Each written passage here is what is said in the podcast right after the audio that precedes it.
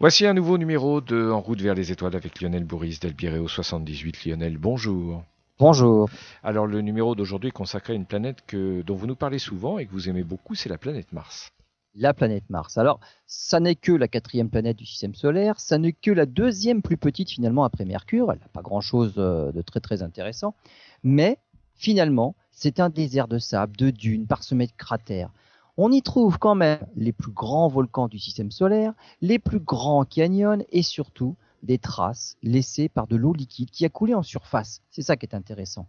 Parce que qui dit eau, bah dit vie, évidemment. Et tout ça, finalement, a disparu pour laisser la place à un désert aride. Alors, la question à laquelle on aimerait bien répondre, c'est comment? Et à l'époque où il y avait de l'eau, est-ce qu'il y a eu de la vie? Est-ce que la vie a eu le temps de se développer? Avant que la planète devienne inhospitalière. Ça nous donnera des indications sur ce, qui pourrait devenir, euh, ce que pourrait devenir la Terre? Ben, Ça nous donnera des indications déjà sur l'apparition de la vie. Est-ce que ça peut arriver finalement facilement partout ou elle est arrivée simplement que sur Terre? Et puis l'évolution d'une planète. Mars, elle a évolué plus rapidement que la Terre parce qu'elle est plus petite. Ça sera aussi une évolution probable pour la Terre dans le futur. Bon, on se retrouve dans quelques instants. Alors, mon cher Lionel, vous allez nous parler de la planète Mars, bien évidemment, comme nous l'avons dit il y a quelques instants, et vous allez nous allons en venir, pardon, aux caractéristiques, au paysage. Est-ce qu'on peut dire que certains aspects, je poser une question peut-être naïve, est-ce que certains paysages terrestres, on peut les retrouver sur la planète Mars, ou inversement? si, on va dans le désert de l'Atacama, on a l'impression d'habiter sur Mars, hein, c'est pareil. Hein. Ou sur Mars, on a l'impression de retrouver ce que l'on voit dans le désert d'Atacama. Donc on retrouve à peu près les mêmes choses. Donc il y a forcément des caractéristiques communes. Alors, après, il faut voir les différences. L'orbite de Mars, déjà, c'est une orbite qui est quand même excentrique. Excentrique, ça veut dire que c'est une orbite. Un peu, comme nous, quoi. c'est pas la même chose. c'est pas la même chose. C'est pas la même chose. C'est une orbite en fait qui s'éloigne du cercle. C'est-à-dire que Mars a une orbite excentrique à 9%. Ça veut dire que la différence entre son point le plus proche du Soleil, qu'on appelle le périhélie, et le point le plus éloigné du Soleil, la Phélie, il y a une différence de 43 millions de kilomètres entre ces deux points-là. Pour la Terre, par exemple, la différence entre le point le plus proche et le point le plus éloigné n'est que de 2 millions et demi de kilomètres. La Terre, elle a une orbite pratiquement circulaire. On n'a presque pas d'excentricité. Sur Mars, il y a quand même une excentricité assez marquée.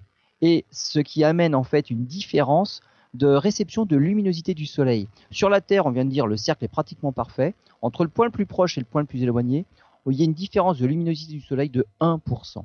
Et ce qu'il faut savoir, c'est que sur Terre, le point le plus proche, on l'atteint début janvier. On est au plus proche du Soleil début janvier, on est au plus loin du Soleil début juillet. Et on voit bien que c'est pas ça qui cause les saisons, parce que évidemment, il y a très très peu d'excentricité. Sur Mars, l'excentricité est plus forte, 43 millions de kilomètres d'écart. La différence de luminosité du Soleil sur Mars est de 40%. Donc il y a vraiment une énorme différence entre le point le plus proche et le point le plus éloigné. Donc ça, c'est déjà une première différence qui peut expliquer beaucoup de choses dans les saisons et tout ça. Deuxième différence, c'est l'inclinaison de l'axe de rotation de la planète. Elle est actuellement de 25 degrés, à peu près comme sur Terre. Mais ça n'a pas toujours été le cas parce que sur Mars, il manque quelque chose, c'est un gros satellite, comme nous, on a la Lune. La Lune, elle nous sert à stabiliser notre axe de rotation, justement. Et on a un axe de rotation qui varie très très peu. La Terre reste toujours à peu près penchée de la même façon. Mars, par contre, elle a un axe de rotation qui peut aller jusqu'à 40 ou 50 degrés. Et ce qui fait que lorsqu'elle est à 50 degrés, donc elle est très inclinée sur son orbite, eh bien, il y a des, parties entières du globe martien qui ne voient plus le Soleil pendant toute une partie de l'orbite, pendant la moitié de l'orbite. Et comme Mars fait un tour du Soleil en près de 700 jours, 690 jours, eh ben, il y a des parties qui ne sont pas éclairées pendant très longtemps, lorsque l'orbite est très inclinée, lorsque l'axe d'orientation est très incliné. J'allais vous poser la question en temps terrestre, ce que ça donnait à peu près. Quoi. Euh, voilà, ça, fait pratiquement un an. Mars, elle, fait le tour du Soleil en presque deux ans terrestres, et donc pendant pratiquement un an, finalement, il y a des parties de Mars qui voient pas le Soleil lorsqu'elle est très inclinée. Actuellement, c'est pas le cas. Elle est à 25 degrés. C'est à peu près comme sur Terre. Alors, il y a aussi en hiver, donc il fait froid, il y a du, dioxyde de carbone qui finit par, euh, par geler et ça fait de la glace de dioxyde de carbone. Et comme l'atmosphère de Mars contient quand même en majorité du dioxyde de carbone, on y reviendra tout à l'heure, finalement quand ce dioxyde de carbone précipite et devient de la glace carbonique, eh bien la pression atmosphérique chute de carrément 25%. On perd un quart de pression atmosphérique parce que le dioxyde de carbone s'est solidifié pour en faire de la glace carbonique. En été, c'est l'hémisphère sud a un été qui est, plus court et plus chaud que l'été de l'hémisphère nord. parce que évidemment à cause de cette orbite qui est très excentrique. Et il peut arriver que les températures bah, dépassent le 0 degré. Alors on en revient à l'atmosphère. Sur la Terre, on a une atmosphère qui est composée à, aux trois quarts, 78% c'est de l'azote. Ensuite, on a 21% d'oxygène, heureusement, puisque c'est grâce à l'oxygène que nous, on peut vivre. Et puis le reste des gaz, et il y en a quand même, il y a du dioxyde de carbone, il y a plein d'autres gaz, c'est 1% pour tout le reste. Donc la grosse majorité, 70%, 78% d'azote, 21% d'oxygène. Sur Mars, c'est pas du tout ça. 96% c'est du dioxyde de carbone. Mais ça n'a pas été toujours comme ça. Ça n'a pas été toujours comme ça, mais il y a eu quand même, il y a toujours eu beaucoup de dioxyde de carbone. En fait, la différence a été la, pression, mais il y a toujours eu beaucoup de dioxyde de carbone. L'azote, c'est inférieur à 2%, et le reste, c'est moins de 1%. Donc, il n'y a vraiment pas assez d'oxygène pour nous pour y, vivre, par exemple. Même si l'atmosphère était suffisamment, était, avait plus de pression, de toute façon, la composition n'est pas du tout la bonne. Les températures extrêmes, ça va donner une petite idée aussi sur Terre. Nos températures les plus extrêmes vont de moins 88. Alors là, c'est Vostok, il me semble, la base de Vostok, jusqu'à plus 58 degrés. Voilà l'amplitude thermique sur Terre. Sur Mars, on va de moins 140 à plus 30 quand même. Donc, dans les parties équatoriales, au moment les plus chauds, on arrive à passer le 0 degré, on même à atteindre le 30 degrés. Donc, c'est suffisamment agréable. Mais ça, ça dure pas très longtemps et c'est plus largement et plus souvent dans les moins et ça va même jusqu'à moins 140 degrés. Et là, c'est terrible là. L'atmosphère de Mars, on en parlait tout à l'heure, donc la composition n'est pas du tout la même que celle de la Terre, et pas du tout propice à la vie telle que nous la connaissons sur Terre, mais surtout, il n'y a pas de pression. Actuellement, elle est de 1 millibar. Sur Terre, la moyenne entre anticyclone et dépression, c'est 1015 millibars. On parle en hectopascal maintenant, mais on va dire l'ancienne euh, l'ancienne euh, unité, c'était les millibars. C'est un seul, donc c'est un millième de de l'atmosphère terrestre en pression. Et par contre, elle est 100 fois plus sèche que dans le désert le plus aride sur Terre. Donc il n'y a, vraiment pas d'humidité dans l'atmosphère de Mars. Et la gravité, puisque la Mars est une planète plus petite que la Terre, la gravité c'est un tiers de la, de la gravité terrestre. C'est-à-dire si on fait 50 euh, kilos euh, sur Terre, on fait... Euh, eh ben, on fait moins, on fait, 18 kilos sur, sur Mars. Donc Ça on est plus trois, trois, fois plus léger. On n'a pas perdu de masse. Hein. donc on est toujours aussi corpulent, mais ça pèse trois fois moins lourd quand même. Voilà, c'est plus facile de se déplacer. Au niveau des paysages, alors Mars est quand même assez exceptionnel au niveau des paysages. Euh, il y a le plus grand volcan du système solaire, c'est le mont Olympe, Olympus Mons, c'est trois fois l'Everest en altitude, 27 hein, km. Il est 100 fois plus volumineux que le plus gros des volcans terrestres, qui est le Mauna Loa. Mauna Loa, c'est Hawaï, hein, c'est des volcans effusifs, donc ils prennent de la place. Il y a un point chaud sous, les, la, sous, les, sous les îles hawaïennes, et en fait, bah, ça fait des volcans qui gonflent, qui n'ont pas des éruptions violentes, mais ça coule, ça coule, ça coule, c'est très liquide et ça fait gonfler les volcans. Et eh ben, il est quand même 100 fois plus volumineux que nos plus gros volcans terrestres. C'est du fait de la pression, enfin de la pesanteur C'est du fait de plusieurs choses. Alors la gravité plus faible fait que ça. peut monter plus haut, bien évidemment. Mais une deuxième chose, c'est l'absence de tectonique euh, des plaques, c'est-à-dire que le point, les, points chauds, les points chauds sur Mars restent toujours euh, les mêmes. Euh, à Hawaï, par exemple, les points chauds bougent parce que la, plaque pacifique, la plaque tectonique pacifique bouge hmm. par rapport à ce point chaud en dessous. Ça fait que ça fait naître des volcans les uns à la suite des autres. Et les anciennes îles hawaïennes sont des volcans éteints, d'anciens volcans, mais qui ne peuvent plus se rallumer. Et il y en a d'autres qui réapparaissent au fur et à mesure. Mais du coup, le point chaud, euh, la, la, plaque tectonique se déplaçant au-dessus du point chaud, ça finit par tarir l'alimentation des volcans et il ne peut plus grossir. Sur Mars, il n'y a pas de tectonique de plaques, et donc le point chaud est toujours au même endroit et il fait gonfler toujours le même volcan. Alors évidemment, il va, il va grossir beaucoup plus. bien sûr, bien sûr. Euh, à part les volcans, on a aussi des canyons. Et alors, par rapport au Grand Canyon qu'on connaît dans l'Arizona et le Colorado, euh, Valles Marineris, la vallée marinaire, on parlera des sondes marinaires puisque c'est elles qui l'ont découvert, d'où le nom. Valles Marineris, c'est le plus long et c'est le plus profond quatre fois plus profond que le Grand Canyon américain et surtout aussi long que tous les USA, c'est-à-dire qui traverserait les, États-Unis de l'ouest à l'est directement. c'est une petite planète, mais enfin, ce qu'on y trouve dessus, apparemment, le paysage, c'est gigantesque par rapport à la Terre. Tout est gigantesque par rapport à la Terre. Hmm. Et les débits, parce que le, le canyon est important, le débit à l'époque où l'eau a coulé abondamment, c'est 100 fois plus gros que la plus grosse inondation terrestre. Alors, ce qu'on trouve aussi sur Mars, c'est ce qu'on appelle les Dust Devils. En fait, c'est des, c'est des tornades, des petites tornades du diable. C'est ça, des tornades de poussière. Euh, les plus hautes atteignent les 10 km, donc plus hautes que l'Everest. C'est plus de trois fois plus haut que nos tornades à nous. Nos violentes tornades ne sont pas très en fait très élevées. Hein. Elles montent dans, dans l'atmosphère, mais elles ne vont pas si haut que ça. Là, ce sont les petites tornades martiennes montent à plus de 10 km d'altitude. Euh, elles ont des centaines de mètres de large. Les vents entre 150 et 200 km heure. Alors tout ça, ça paraît impressionnant, mais finalement, si on était dedans, eh ben, on sentirait pratiquement rien. Parce qu'à cause de la faiblesse de la pression atmosphérique, il n'y a pas vraiment de déplacement de matière. Il y a du vent qui va vite, mais qui déplace rien, il n'y a pas d'atmosphère. Donc il y a juste les grains de poussière qui sont balayés. Et alors c'est rigolo, c'est que de l'orbite, les sondes qui sont en orbite, quand elles font des photos du sol de Mars, elles voient ce sable qui est déplacé et ça fait des, petites traces sombres. Ça fait des, petites euh, volutes. On dirait que quelqu'un a dessiné et a peint des choses à la surface de Mars. Ça rien à voir, bien sûr. C'est pas un petit homme vert hein, qui fait ça. Ah bah non, c'est juste le, sillage des tornades. Bien sûr. Ce qu'on a trouvé aussi, c'est une différence dans les cratères. Il y a des cratères sur Mars, mais il y en a surtout beaucoup dans l'hémisphère sud et beaucoup moins dans l'hémisphère nord. Donc il y a une sérieuse euh, différence et une certaine dichotomie entre l'hémisphère nord et l'hémisphère sud. Et ça, les géologues euh, s'y penchent, évidemment. Euh, on trouve des déserts de sable et de dunes. Il y a des canaux, il n'y a pas que des canyons, il y a aussi beaucoup de canaux. Il y a de l'eau sous forme de glace partout sous la surface et à seulement quelques centimètres dans certains endroits, notamment au pôle. Alors beaucoup plus profondément euh, sous le reste de la surface, mais quand on va vers les pôles, bah, finalement, euh, la glace n'est pas si loin que ça de la surface. Et par exemple, pas de chance pour les sondes vikings, mais après un voyage d'une dizaine de millions de kilomètres, bah, les vikings, notamment Viking 2, n'étaient qu'à 10 cm de la glace. Lorsqu'elle s'est posée, mhm. après avoir parcouru ces dizaines de millions de kilomètres dans l'espace, elle s'est posée sur Mars. Elle n'a pas, pas trouvé la glace, elle n'était qu'à quelques centimètres, mais elle l'a pas découverte. Et il a fallu attendre en fait un quart de siècle pour faire cette découverte-là. Mais les Vikings à l'époque ne l'ont pas faite. Alors, toutes les missions qu'on a envoyées sur Mars ont pour but une seule résolution, c'est la résolution de la question les traces de vie. Est-ce qu'il y a des traces de vie à l'époque où il y avait de l'eau liquide en surface?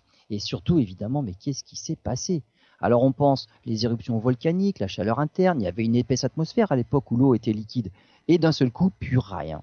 Alors on se pose des questions, est-ce qu'il y a eu un impact? Est-ce que ce sont les éruptions volcaniques qui ont modifié, qui ont bouleversé les conditions climatiques qui règnent? On ne sait pas trop, on a plein d'idées, et pour y répondre, eh ben, on a envoyé des sondes. Et donc, on va parler de toutes ces sondes qu'on a envoyées sur Mars. Vous allez voir qu'il y a eu surtout beaucoup d'échecs. Oui, alors juste pour euh, résumer un peu votre propos, on est bien d'accord.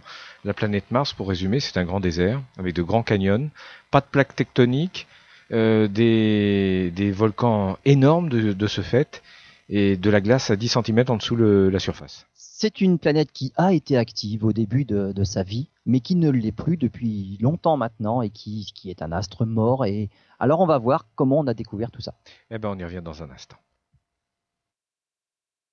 Lionel, il y a quelques instants, vous nous parliez bien sûr euh, de la planète Mars, du paysage, de ce qu'on peut y trouver. Et pour euh, nous dire tout ça, c'est bien parce qu'on a envoyé de nombreuses sondes spatiales. Voilà, tout ce qu'on connaît de Mars, euh, on l'a appris évidemment par toutes les sondes qu'on y a envoyées. Et alors pour Mars, c'est un peu particulier, c'est que comme elle tourne assez vite finalement autour du Soleil, on à peu près un, peu moins de deux ans terrestres, euh, il faut que la configuration Terre-Mars soit la bonne pour pouvoir envoyer des sondes et que ça ne dure pas trop longtemps.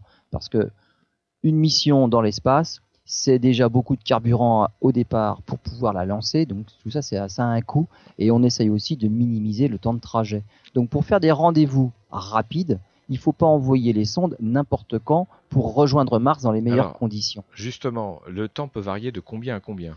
Alors ça peut varier de d'énormes. En général, ça dure six mois. Si on s'y prend bien, c'est six, mois, pour... y aller. Mais non, parce que nos sondes ne reviennent pas. Tout ce qu'on a envoyé jusque là, voilà. Donc quand on, si on si si on voulait envoyer des hommes et que ça dure pas très très longtemps, c'est six mois à l'aller, on y reste six mois, mais on revient, il faut deux ans pour revenir. Ou alors, il faut rester deux ans sur, sur place pour revenir en six mois. Donc, il y a un problème là quand on veut faire des allers-retours. Donc, quand on fait des allers, on, on doit respecter ce qu'on appelle une fenêtre de lancement. Et donc, il y a toujours une petite période à un moment donné où on envoie tout dans cette période-là. Ça dure un ou deux mois. Et pendant cette petite fenêtre de quelques mois, euh, on envoie des sondes Et cette fenêtre ne se reproduit, ne revient que deux ans après. Donc en fait, on, fait des, envois de sondes vers Mars tous les deux ans. Et ça a commencé en 1960. Et c'est les Russes les premiers. Alors les Russes, ce qui est assez paradoxal, c'est autant ils ont été les premiers pour le vol orbital avec Yuri Gagarin, le premier. Alors il y a eu d'abord Sputnik évidemment, premier homme dans l'espace, Yuri Gagarin, quatre atterrissages sur Vénus. Donc euh, les, les, les, Russes, on va dire, ils, ils commençaient à maîtriser. voilà, On, peut, on, peut, conclure qu'ils maîtrisaient quand même un petit peu la technologie spatiale, mais sur Mars, 16 missions vers Mars et pratiquement que des échecs. Ils n'ont pratiquement rien réussi à faire. On, va voir que dans la majorité des cas, c'était un problème technique, et puis pour euh, une ou deux fois, c'était la faute à pas de chance, et on va, on va voir. Donc, ça a commencé la, cette exploration de Mars, a commencé en 1960. Et donc les Russes, euh, la fenêtre de lancement, c'était à cette époque, c'était en octobre 1960. On a envoyé deux sondes, des sondes identiques, les sondes 1M, les toutes premières, 10 octobre et 14 octobre 1960. Elles ne sont pas allées loin. Échec au lancement. Carrément. Donc voilà, les débuts de l'exploration martienne se sont arrêtés sur Terre. Il a fallu attendre la fenêtre d'après. C'était en 62. Alors en 62, on a été un peu plus on, avait évolué, c'est plus des sondes 1M, c'est des sondes 2M. Et donc en 62, fenêtre de lancement, c'était en octobre et novembre 1962, et les Russes encore, sonde 2M, la sonde Mars 1 et la sonde 2M, à nouveau deux sondes 2M, euh, perte de communication, et euh, la deuxième sonde 2M n'a pas quitté l'orbite terrestre. Donc là, on n'arrivait pas encore à l'époque, et pourtant on avait réussi Sputnik, hein, c'était en 1957, euh, on n'arrivait pas finalement avec ces sondes martiennes là, parce qu'il faut les envoyer bien plus loin. Donc au départ, il faut beaucoup plus de puissance. Et c'est ça qu'on maîtrisait plus par rapport à juste un envoi en orbite terrestre qui est finalement plus facile. Hmm. Il y a un lanceur spécial pour aller sur Mars, pour pouvoir s'affranchir de la gravité terrestre et aller jusqu'à Mars. C'est une autre technologie. Et là, c'était, différent de envoyer un Sputnik juste en orbite terrestre. Bien sûr.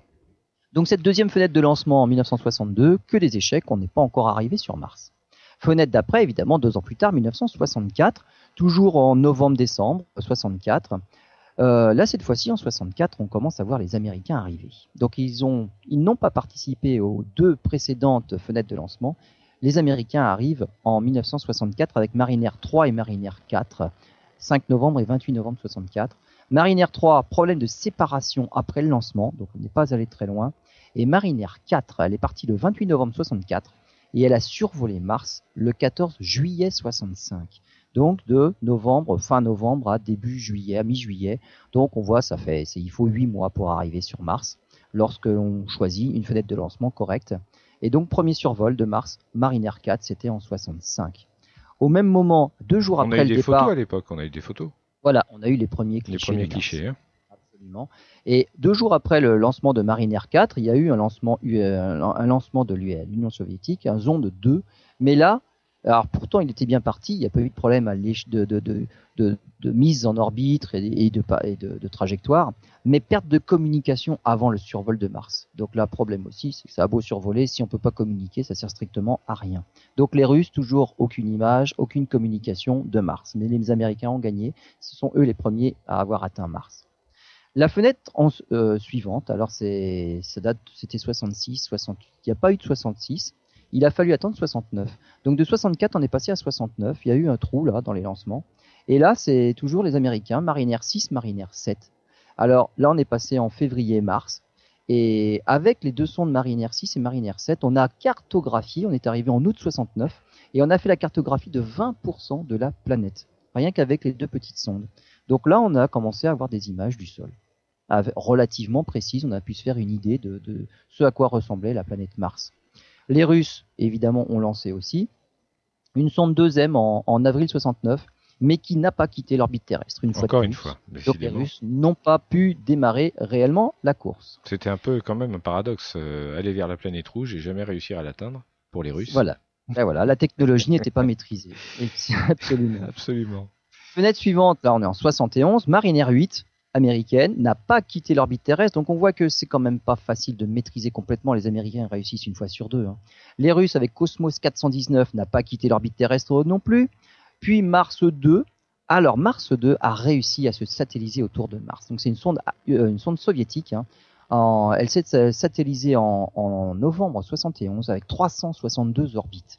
Mais alors là, pas de chance, aucune image de la planète et aucune image du, sol. Alors en fait, si, on a des images du sol avec aucun détail. Pourquoi? Parce qu'en 1971, il y avait une gigantesque tempête de sable, et Mars en connaît parfois, qui couvrait toute la surface, et donc aucun détail visible à part du sable dans l'atmosphère sur toute la planète. Et donc pas de chance pour les Russes, euh, Mars 2 n'a absolument pas pu envoyer aucune image, aucun détail de la surface de la planète. Il y avait un lander, ils ont descendu un lander, mais qui s'est écrasé à l'atterrissage. Mars 3, même époque, est arrivé aussi autour de Mars. Toujours pas d'image à cause de la même tempête qui régnait à ce moment-là, donc hmm. pas de chance pour les Russes. Par contre, le lander a atterri, donc il y a quand même du progrès, il a atterri en douceur, il ne s'est pas écrasé, mais perte de communication après seulement 15 secondes, donc plus rien du tout. Et les Américains, toujours dans la même fenêtre de lancement, de 71, Mariner 9. Et là, on a eu des, images de pratiquement toute la surface. C'est à ce moment-là qu'on a découvert Olympus Mons, qu'on a vu un hémisphère nord relativement peu élevé, peu cratérisé, et un hémisphère sud très, cratérisé avec beaucoup, de avec beaucoup de relief, des canaux. On a découvert Valles Marineris, c'est Mariner 9 évidemment, qui a donné son nom à Valles Marineris. Donc 71, on va dire, ça c'est le, grand début, euh, on va dire, de, la cartographie et de, la géographie martienne. Une petite question. Euh, est-ce que les premières informations, les premières images qu'on a eues de la planète Mars ont confirmé des, idées qu'on avait sur elle ou est-ce que, parce qu'il y a eu pas mal de fantasmes sur la planète Mars, même de la part de scientifiques, hein, on imaginait plein de choses, des canaux construits, on imaginait euh, une sœur jumelle à la Terre.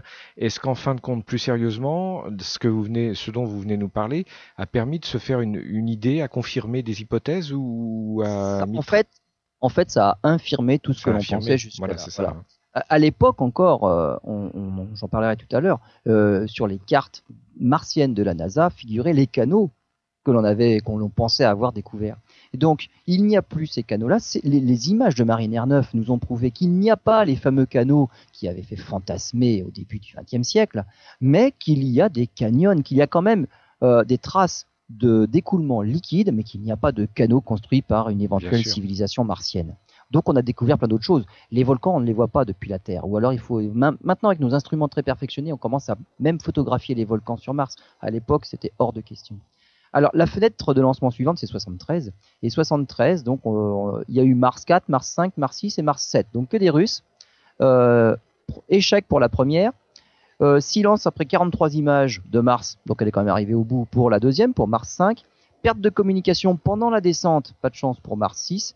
Et échec lors de la rentrée atmosphérique pour Mars 7. Donc que des échecs en 73 encore pour les Russes. Et 75, alors là c'est la grande année, c'est les Vikings 1 et Vikings 2. Donc les Américains se sont posés en douceur. Atterrissage en juillet 75, 26 juillet. Les premières images couleurs et surtout les premières des expériences pour détecter les traces de vie. Et c'est les sondes Vikings en fait ont, survécu jusqu'en 1982. Euh, là, on a eu des résultats un peu déroutants. On en parlera après avec euh, les expériences Vikings. 88, les Russes envoient Phobos 1, Phobos 2. Euh, perte de communication avant d'atteindre Mars. Et la deuxième, Phobos 2, est quand même arrivée sur place. Elle a fait des images de Phobos, qui est un des satellites de Mars, justement. Hmm. Donc Phobos a fait des images de Phobos, ce qui tombe bien. Mais perte de communication avant de déployer le lander. Donc il y avait quelque chose à envoyer au sol, ça n'a pas marché. En 92, Mars Observer. Dommage, communication perdue trois jours avant d'arriver aussi. Euh, 96, Mars Global Surveyor. Et là, pour la première fois, euh, on a utilisé la technique d'aérofreinage pour la mise en orbite. Et Mars Global Surveyor a envoyé 240 000 images. Elle était équipée d'un altimètre laser. On a fait des observations spectrales. Donc là, on commence à faire de la ah, science réellement. Vous pouvez détailler ce que c'est le, principe que vous nous avez expliqué, présenté? Euh, L'utilisation de la technique d'aérofreinage, c'est-à-dire qu'on ralentit la sonde et on la met en orbite simplement en utilisant ben, l'atmosphère de, la planète. Même si c'est une faible atmosphère, ben, finalement, il y a quand même un peu d'atmosphère et on peut s'en servir pour freiner. On met un parachute, par exemple à quelque chose comme ça. tout à fait. Un bouclier, un parachute, et ça permet de freiner un petit peu. Hmm. À, la même époque, il y a eu Mars 96. Le problème, c'est que c'est là, ça va pas quitter l'orbite terrestre. Et Mars Pathfinder, et avec un petit, un petit robot, le robot Sojourner.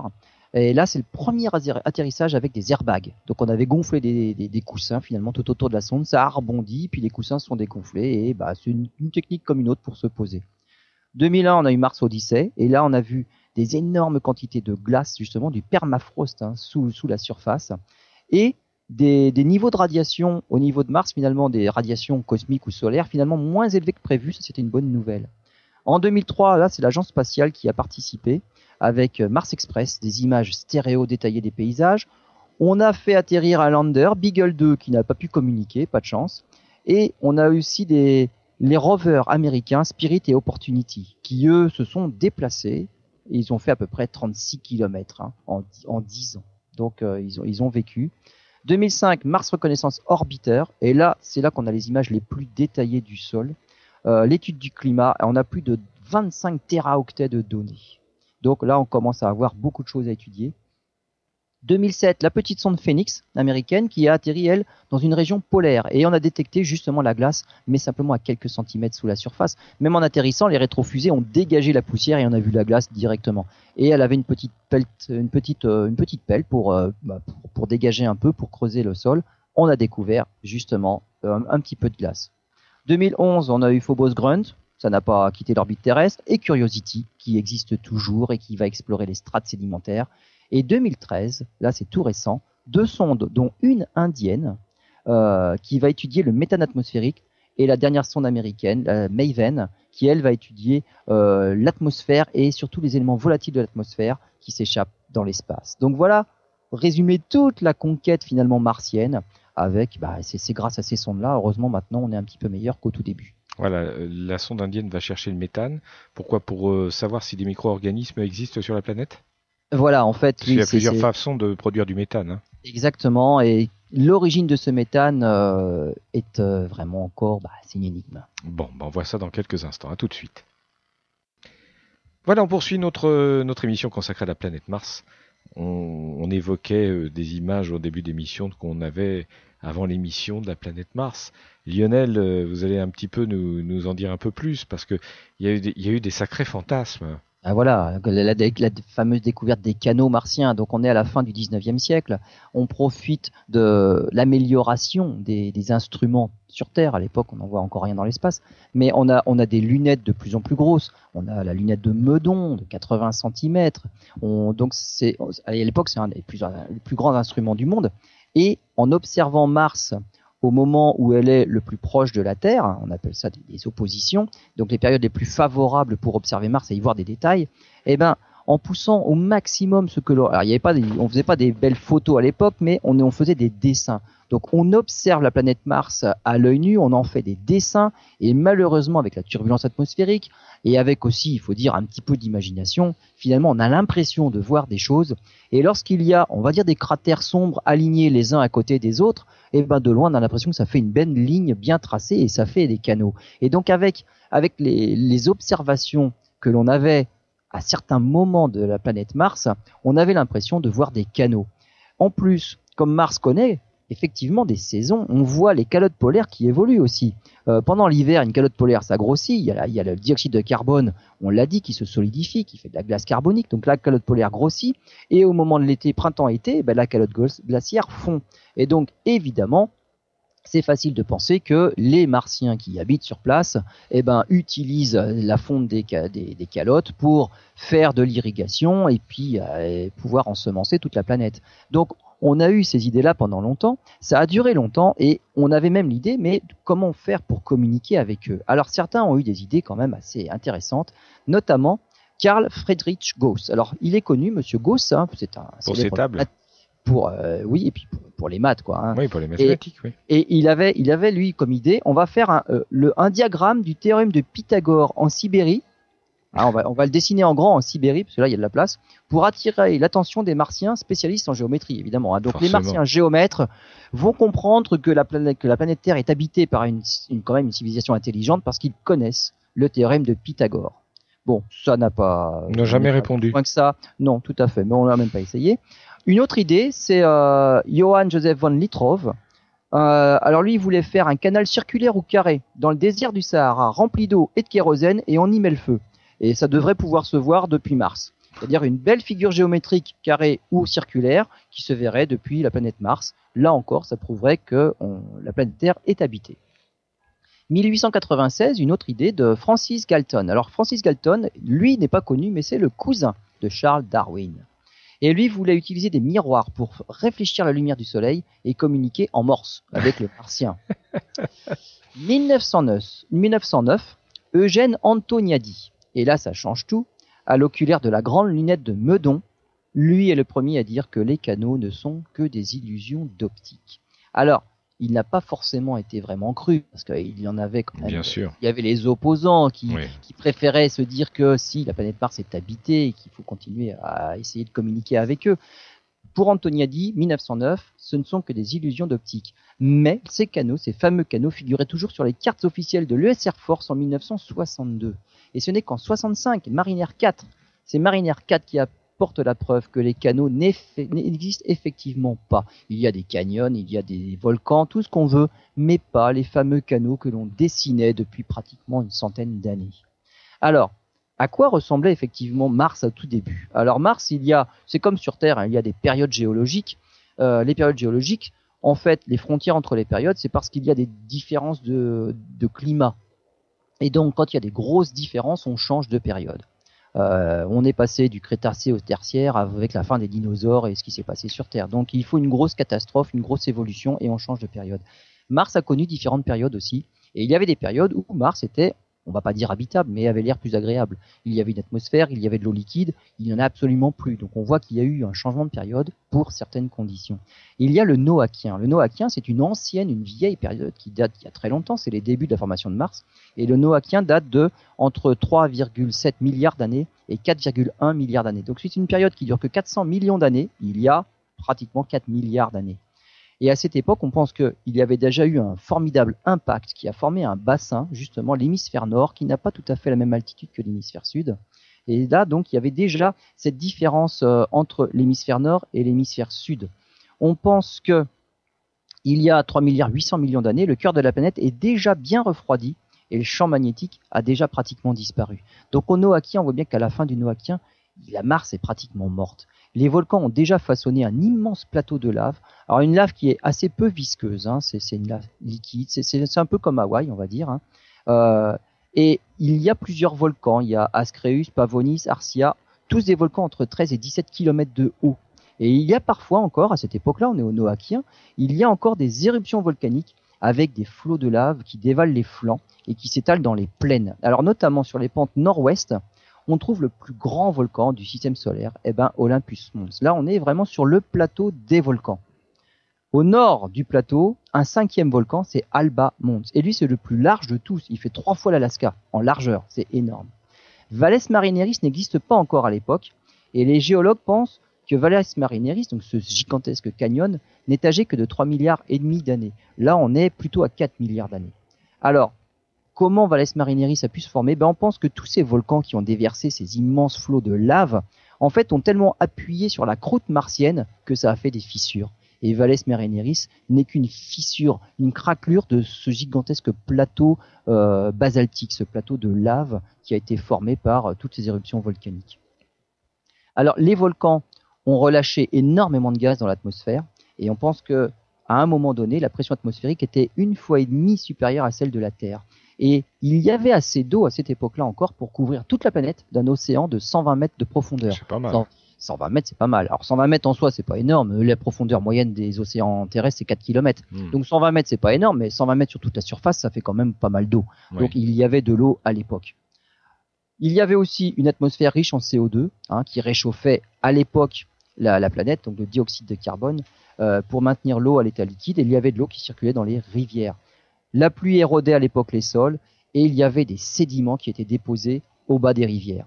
Alors, avec cette atmosphère en, en- en dioxyde de carbone, on pense. Alors, les géologues s'attendent à trouver maintenant d'énormes quantités de carbonate. Qui dit dioxyde de carbone dans l'atmosphère et de l'eau en surface, dit euh, précipitation et Mm. formation de carbonate. Eh ben, malheureusement pour nous, les sondes en orbite n'ont pas trouvé ces énormes traces. On s'attendait à énormément de carbonate en surface. Eh ben, on n'arrive pas à trouver. On en trouve par-ci, par-là, mais franchement, pas, pas à l'échelle de ce qu'on Comment entend. on explique ça? Eh ben voilà, il y a un problème. Alors, est-ce que le dioxyde de carbone s'est réellement entièrement euh, précipité dans les carbonates ou est-ce que le dioxyde de carbone finalement eh ben, il s'est plutôt évaporé dans l'espace. Et tout n'a pas été précipité dans les océans? Donc là, il y a, là, il y a, quelque chose là dont on ne s'explique pas. Opportunité à trouver un petit peu de, de, de dépôt, mais, euh, non, pas autant que, ce qu'on pensait. Alors, euh, peut-être aussi qu'ils ont disparu avec l'évolution de la planète, parce que la planète est devenue de plus en plus acide. Alors c'est possible que ces dépôts carbonates euh, ont, aussi subi l'acidité de l'eau. Il y a 3,7 milliards d'années, on passe du Noachien à l'Hespérien, et là, donc c'est la période d'après, la pluie a cessé, la température a chuté et l'eau a gelé. Là, d'un seul coup, on a, changé de conditions climatiques. Il y a encore parfois des éruptions volcaniques, et la glace qui avait fondu à ce moment-là, enfin la glace qui s'était formée à ce moment-là parce que la température avait chuté, à cause des éruptions volcaniques, parfois a fondu et ça a provoqué de gigantesques inondations. Et c'est là que se sont formés beaucoup de canyons que l'on voit maintenant. Hmm. Donc l'eau a dévalé dans les canyons. Il y avait des fissures, on a dit tout à l'heure, Valles Marineris s'est formé, c'était une, une, craquelure dans la, dans la croûte. Mais par contre, les canyons ont été vraiment formés par ces gigantesques coulées de d'eau et de, et de boue à, la surface. Alors, la question c'est, est-ce que l'environnement du Noachien, qui était finalement chaud, humide, a duré assez longtemps pour, que la vie, même une vie primitive finalement, ait pu apparaître déjà J'allais vous poser la question, mais 400 millions d'années, est-ce que ça suffit? Ben voilà, c'est ça la question. Est-ce que 400 millions d'années, ça peut suffire? Sur Terre, 400 millions d'années, il se passait déjà des choses. Ça, ça, ça, vient vite, la vie évolue assez vite. Et là, 400 millions d'années, c'est pas beaucoup. Pour faire une vie évoluer, c'est assez peu. Mais pour que la vie apparaisse, c'est peut-être une question. Pour qu'elle évolue un petit peu, pourquoi pas? Et c'est ça qu'on va chercher maintenant. Alors, il y a aussi une différence entre les deux hémisphères. Ça, c'est aussi une question euh, qu'on essaye, à laquelle on essaye de répondre. Euh, le sud, l'hémisphère sud est plus élevé, il est plus cratérisé. L'hémisphère nord est plus bas et plus lisse. Et entre les deux, il y a une frontière qui est vaguement autour de l'équateur, avec une différence d'à peu près 8 km. Donc il y a franchement une différence, il s'est passé quelque chose. Euh, toutes les formations géologiques montrent que l'eau liquide a coulé, justement à cette frontière-là, avec des dépôts sédimentaires vers les parties les plus basses. Alors en 1984, il y a eu une théorie, c'est la théorie de l'impact. Et on pense qu'il y a eu un impact qui aurait détruit une partie de la croûte martienne sur tout un hémisphère. C'est un peu ce qu'on pense aussi de la Lune. La Lune n'a pas une croûte aussi épaisse d'un côté que de l'autre, et on pense qu'il y a eu un gros impact qui, qui, qui a fait une différence entre l'épaisseur de la croûte. Alors, des simulations, on a fait des simulations pour voir si cette théorie-là tenait un peu la route. On, a montré qu'un impact avec un objet de la moitié de la taille de la Lune, avec une vitesse entre 6 et 10 km par seconde et un angle de 45 degrés, eh ben ça explique ce qu'on voit. Ça marche bien. Finalement. Donc c'est plus que probable. Voilà, c'est une partie euh, avec une croûte moins épaisse, une partie euh, avec une croûte plus épaisse. Et d'autres astrophysiciens ont même fait les simulations. Ils pensent que, mais on a pris le problème à l'envers. Et en fait, après l'impact, il y a vraiment, il y a effectivement eu un impact, mais pas du côté qu'on croit, pas du côté le moins élevé, de l'autre côté. Parce qu'après l'impact, qui aurait, on va dire, érodé une bonne partie de la croûte, eh ben, il y aurait eu justement convection de la chaleur, et d'un seul coup, ce serait devenu encore plus actif, et là, ça aurait créé justement une croûte plus épaisse par des remontées de, de, magma de, de l'intérieur de la planète. Donc, il y aurait bien eu impact, l'hypothèse est la bonne, mais l'impact a eu lieu du côté le plus épais maintenant à cause de ces remontées-là qui auraient été favorisées justement par l'absence de croûte terrestre qui aurait été érodée par l'impact. Donc, c'est une bonne idée, mais on n'a pas pris le problème dans le bon sens. Donc, on va pouvoir voir dans la dernière partie, mais pourquoi tout a mal tourné sur Mars. Eh bien, on va savoir ça dans quelques instants, suite de l'aventure. Vous êtes euh, dans l'émission Route les étoiles consacrée à l'actualité astronomique de l'espace, de la science avec Lionel Bourris d'Elbireo 78. Lionel, on a fait, vous nous avez dressé un tableau de Mars qui n'est pas aussi réjouissant que les fantasmes qu'on pouvait en, avoir, hein, bien évidemment. Alors, qu'est-ce qui explique que cette planète euh, ait évolué dans le sens euh, où elle est actuellement, si je peux m'exprimer de cette façon ah oui, on est parti d'une planète avec une atmosphère épaisse, de l'eau liquide en surface, un volcanisme actif, et tout ça dans le premier milliard d'années. Et elle est devenue une planète aride et désertique, sans eau, avec probablement les derniers sursauts de volcanisme il y a seulement 100 millions d'années. Il ne faut pas croire qu'elle était complètement morte. Voilà, c'est ça. Il y a eu des soubresauts quand même, on va voir, euh, mais finalement, euh, après le premier milliard d'années, tout a mal tourné. Euh, alors la réponse à cette question, en fait, pourrait même nous aider à comprendre l'évolution de notre propre planète. Parce que pourquoi Mars a évolué, tout s'est arrêté, euh, c'est aussi ce qu'on pourrait imaginer de la Terre. Et effectivement, c'est une évolution, on va dire, naturelle. Mais la différence de temps, ça vient de la différence de masse. Mais la Terre évoluera probablement de la même façon. Tout ça pour compléter ce que vous venez de dire, c'est que pour expliquer à beaucoup d'entre de nos auditeurs, aller explorer le système solaire, c'est important parce que si on va sur la planète Vénus, on voit ce que peut produire l'effet de serre. Voilà, un effet de serre qui s'emballe, ça c'est Vénus. Voilà, une planète qui meurt, ben on a Mars. On a Mars. Voilà. Mais pourquoi? Alors justement, on va voir. Voilà. Alors, il y a cette, cette idée de la, la disparition de l'atmosphère. Là, certains pensent qu'elle est emprisonnée dans le sol, et d'autres qu'elle s'est échappée dans l'espace. Voilà. Alors, comme on a dit, il n'y a pas assez de traces de carbonate dans le sol, et a priori, c'est bien la deuxième hypothèse qui est la bonne. Il n'y a aucune trace d'oxygène. Excusez-moi, je vous interromps, mais il n'y a aucune trace d'oxygène. L'oxygène, c'est alors il y en a très peu. Alors, les physiciens, quand ils parlent de traces, c'est vraiment des, des, des, des de décimales, ouais, ouais, Voilà, c'est ça. Alors, des traces, il y en a des traces, hmm. mais forcément, mais vraiment pas assez pour nous. Euh, L'oxygène sur Terre, c'est 21%, donc il en faut largement plus que des traces pour que ce soit, pour que ce soit viable. Donc, il n'y a pas assez, c'est à l'état de traces, voilà.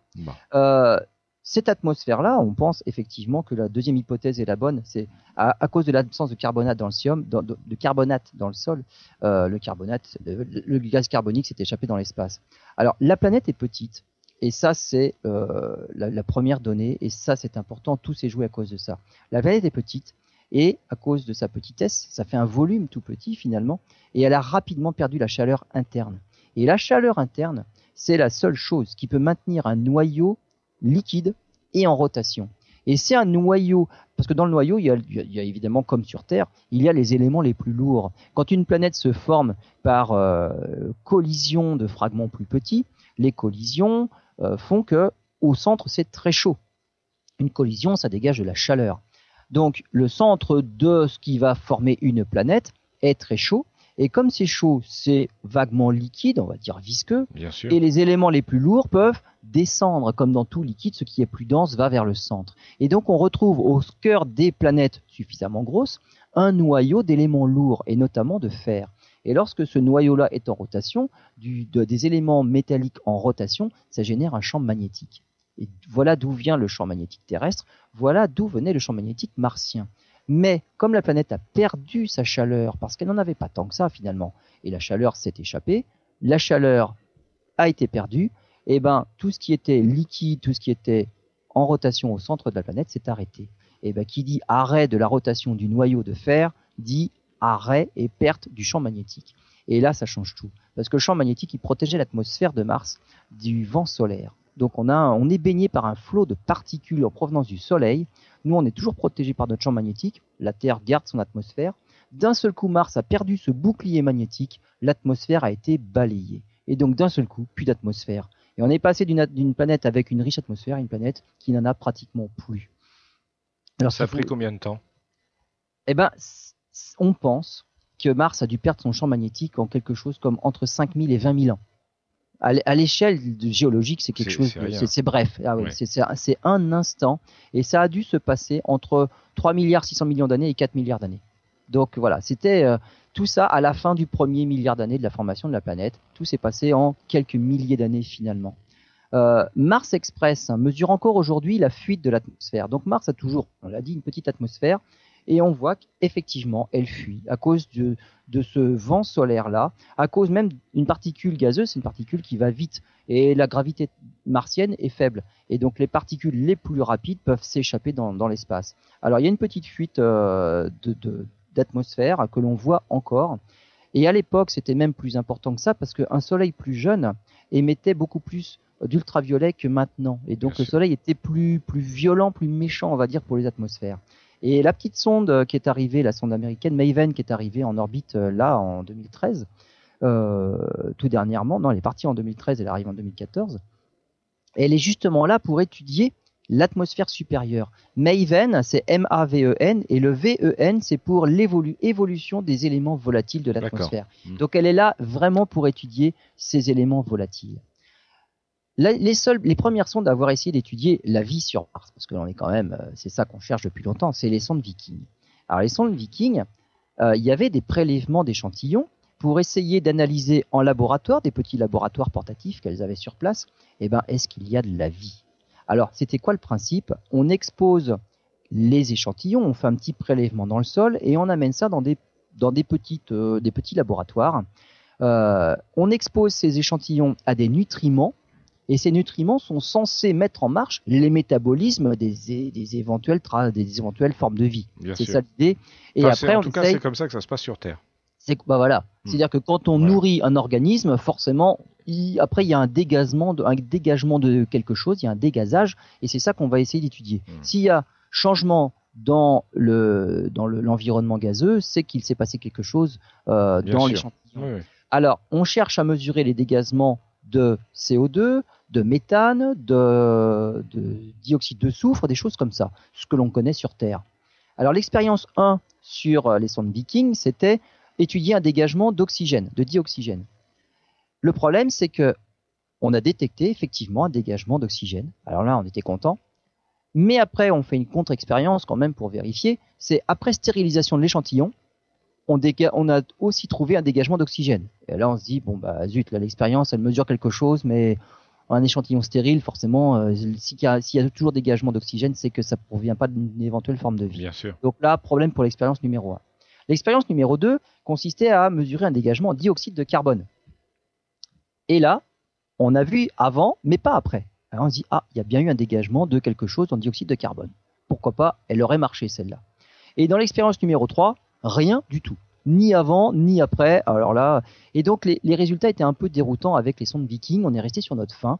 Et il a bien fallu se rendre à l'évidence, c'est on n'a pas mesuré ce qu'on cherchait. On a mesuré d'autres choses, mais on n'a même pas su ce qu'on avait mesuré. Ça, c'est terrible, ça. C'était pas concluant. Donc, euh, il faut dire que pour des, expériences comme ça qu'on envoie sur Mars, c'est des projets que l'on auxquels on pense pendant des années, même des décennies, et il y en a qui font toute une carrière là-dessus. Hein.